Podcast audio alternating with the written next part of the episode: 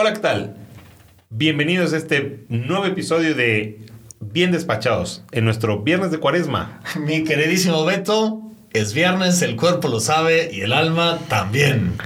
Claro que sí. Así es que nos disponemos a un viernes de abstinencia y entramos a la siguiente estación, que si te lo digo Beto, es de las estaciones que a mí más me gustan.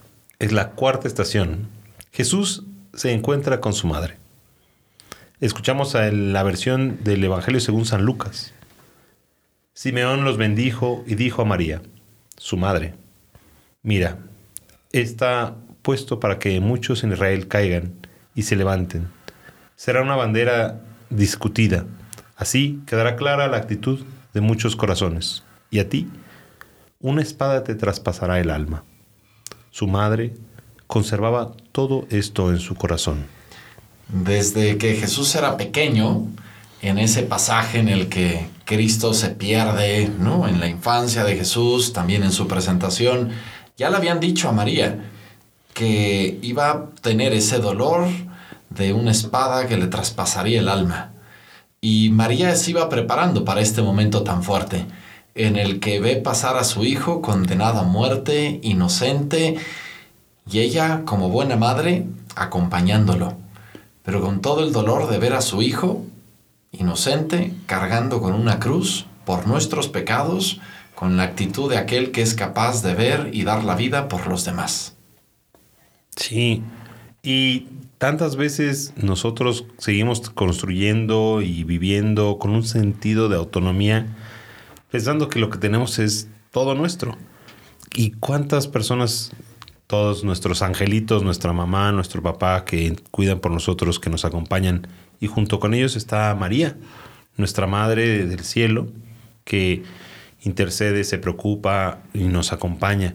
Y como ella, pues todas nuestras faltas y nuestros, nuestros dolores le atraviesan el corazón, pero siempre nos acompañan. Por eso hoy queremos pedir por las familias, por todas las madres y padres que, que como María, sabiendo preocupándose, acompañando a sus hijos, pues nos siguen llevando a, la gloria eterna, ¿no? Y desde ahí acompañando, pero dejándonos, ¿no? Hacer lo que nos toca hacer, porque María tampoco quitó a Jesús de su lugar, pero estuvo ahí apoyando. Gracias a todos nuestros papás, mamás, familiares que siempre nos han apoyado. Y a pues nuestra Madre del Cielo que intercede por nosotros. Amén, Jesús. Amén, Jesús. Hoy, mi querido Beto, tenemos de modo especial en nuestras oraciones a todos los que trabajan y estudian en el Instituto México de Amores. Ah. Aquellos Con la familia marista. Toda la familia marista, justo en esta hermosa estación de nuestra madre, les mandamos nuestro saludo y nuestra oración. Gracias por el esfuerzo generoso que hacen aquí en esta comunidad parroquial por evangelizar a tantos.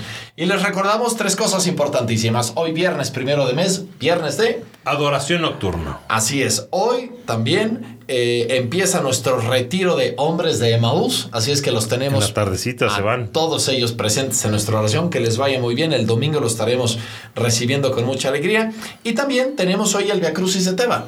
Tercera edad, vida ascendente a las 11 de la mañana en el templo parroquial. Aquí los esperamos para cualquiera de estas actividades y seguimos este camino. Pues muchas gracias por escucharnos. Continuamos el camino siguiendo a Jesús para profundizar y acoger su misterio de salvación. Que Dios Padre, Hijo y Espíritu Santo los acompañe en este día. Amén.